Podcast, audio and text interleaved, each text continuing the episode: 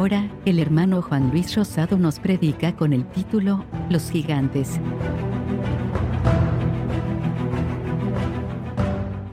Papá está aquí.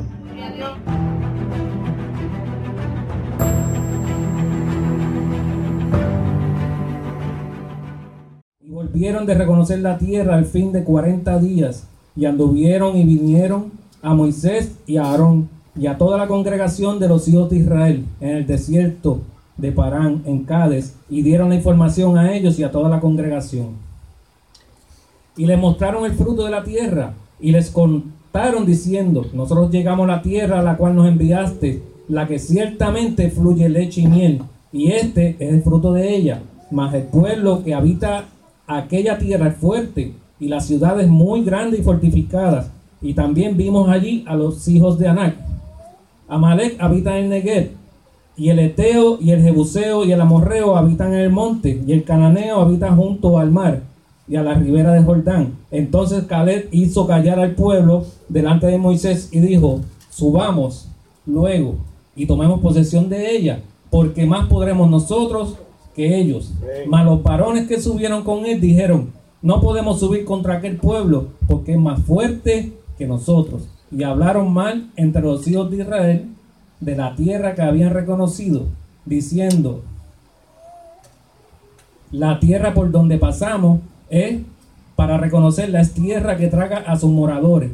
Y todo el pueblo que vimos en medio de ella son hombres de grande estatura. También vimos allí gigantes, hijos de Anac, raza de los gigantes.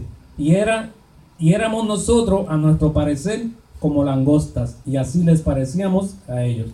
Y aquí, en esta historia, antes que el pueblo de Israel vaya fuera a obtener la habitar la tierra prometida, tenga que enfrentar a unos gigantes y han matador a Jesús.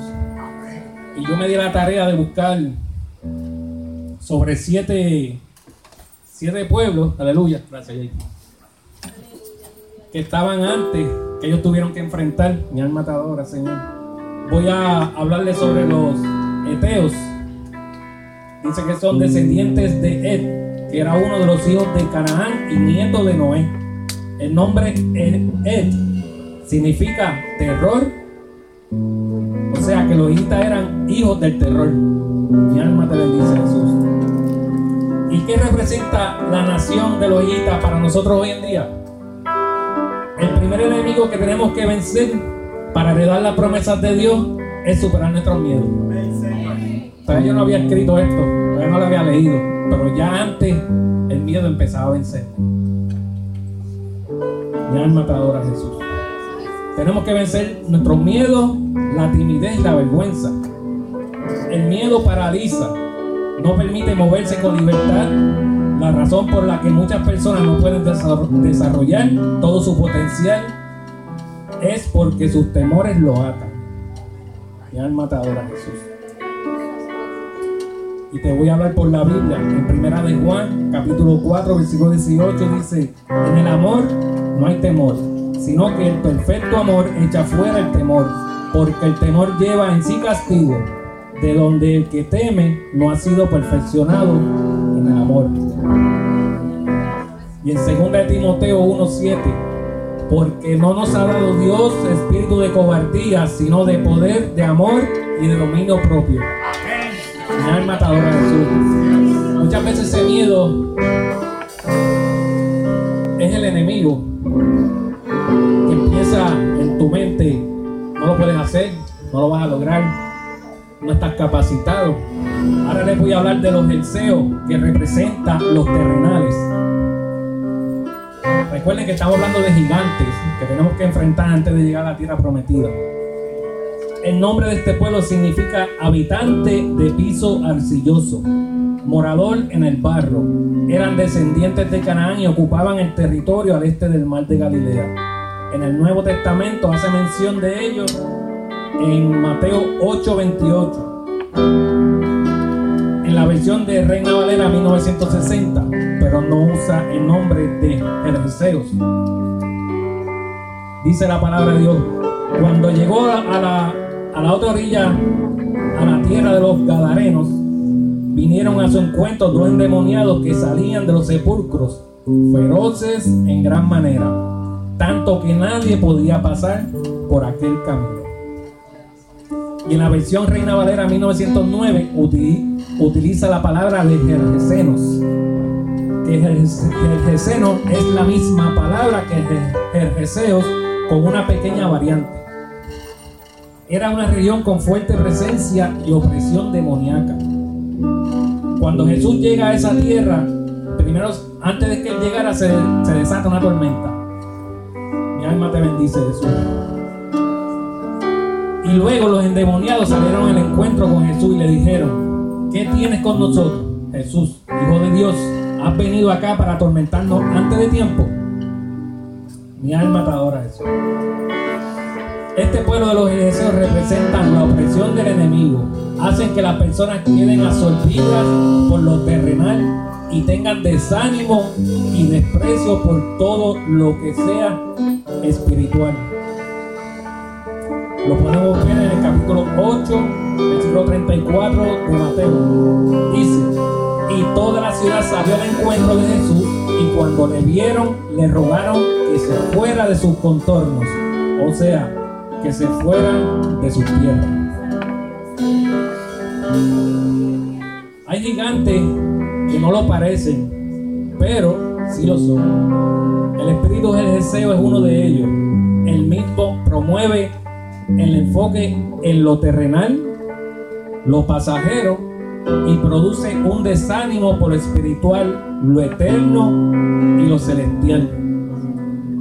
Voy a de los amorreos. En el hebreo la palabra morreo significa hablador en el sentido de exaltarse a sí mismo, buscar la prominencia, o sea, estar por encima de los demás. No obstante, le gustaba vivir en lugares altos. Eran idólatras, adoraban e invocaban a falsos dioses. Eran una ciudad fortificada con altas murallas, puertas y barras. Eran guerreros arrogantes y prepotentes. El espíritu amorreo busca reconocimiento y grandeza de los hombres. Prácticamente todos los dictadores en la historia han tenido ese espíritu. Les gusta dominar y controlar a los demás. Buscan el sometimiento de las personas a ellos. Les encanta que los escuchen, pero no escuchan a nadie. Cuando le toca al otro hablar este gigante actual en el pasaje bíblico del libro de Juan, capítulo 18, el versículo 19 al 23. Y el 19 dice, y el sumo sacerdote preguntó a Jesús acerca de sus discípulos y de su doctrina. Jesús le respondió, yo públicamente he hablado al mundo, siempre he enseñado en la sinagoga y en el tiempo, en el templo, donde se reúnen todos los judíos y nada he hablado en oculto. ¿Por qué me preguntas a mí? Pregunta a los que me han oído que les haya yo hablado. He aquí ellos saben lo que yo he dicho.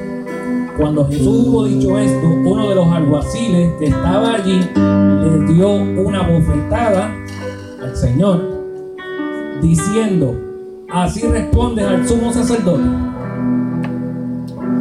Lo que hemos leído sobre los fariseos sabíamos lo que ellos representaban como eran. Y sabemos que ellos estaban airados por los milagros y prodigios que el Señor estaba haciendo.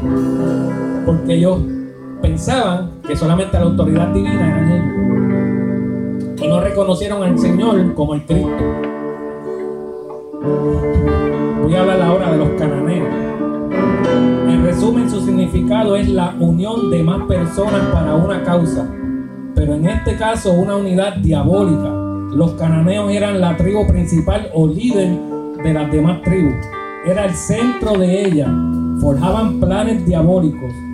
Honraban a Moloch y le ofrecían a sus hijos en sacrificios.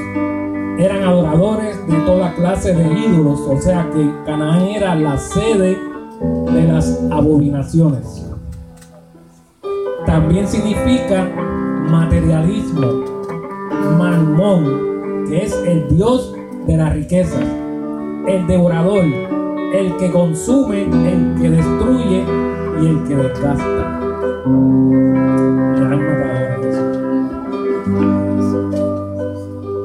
Pero tenemos un Dios de poder. Mi alma te bendice, que nos exhorta en 1 de Timoteo 6, versículos 9 al 11. Porque los que quieren enriquecerse caen en tentación y lazo y muchas codicias necias y dañosas que unen a los hombres destrucción y perdición. Porque la raíz de todos los males es el amor al dinero, el cual codiciando algunos se extraviaron de la fe y fueron traspasados de muchos dolores. Mas tú, oh hombre de Dios, huye de estas cosas y sigue la justicia, la piedad, la fe, el amor, la paciencia y la mansedumbre. Mi alma te adora Jesús. Voy a hablar de los fereceos. Ya estoy terminando. Espíritu de indecisión o duda. En Josué 24, capítulo 24, versículo 15 dice, bien seguro Josué, yo en mi casa serviremos a Jehová. La mentalidad del conquistador es aquella que es firme, decidida, que no se conforma con menos. Les voy a hablar de los hebreos. Significa adorador de ídolos. Muchos de nosotros no tenemos ya ídolos de madera, yeso, etc. Pero tenemos en nuestro corazón algún ídolo. Sería bueno preguntarnos hacia dónde está enfocada mi vida. ¿Hacia Dios o hacia otras cosas?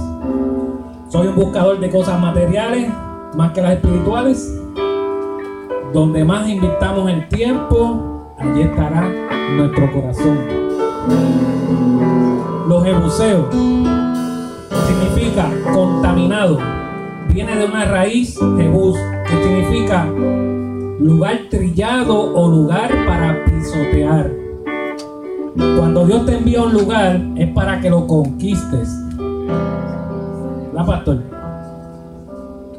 Pero primero tendrás que aprender las tácticas de guerra. Si no saldrás lastimado porque los jebuseos pisotean sin piedad. La tribu de los jebuseos representan la fuerza de las tinieblas que para pisotear nuestras vidas utilizan la acusación, la condenación o culpabilidad hasta llevar al individuo a alejarse de Dios y de su iglesia. En Juan 10, dice, y sabemos que el enemigo vino para robar, matar y destruir. Siete gigantes que tenemos que enfrentar para llegar a la tierra que fluye leche y miel. Encontraremos obstáculos, oposición, vituperios, traición, decepción y el peor enemigo, nuestra mente. Pelea la buena batalla de la fe confiando en que Dios no miente. Lo que Él dijo, tus ojos lo verán. Termino con esto, hermano. Josué 1.9. Mira que te mando que te esfuerces y seas valiente. No temas ni desmayes porque Jehová tu Dios estará contigo en donde quiera que vayas.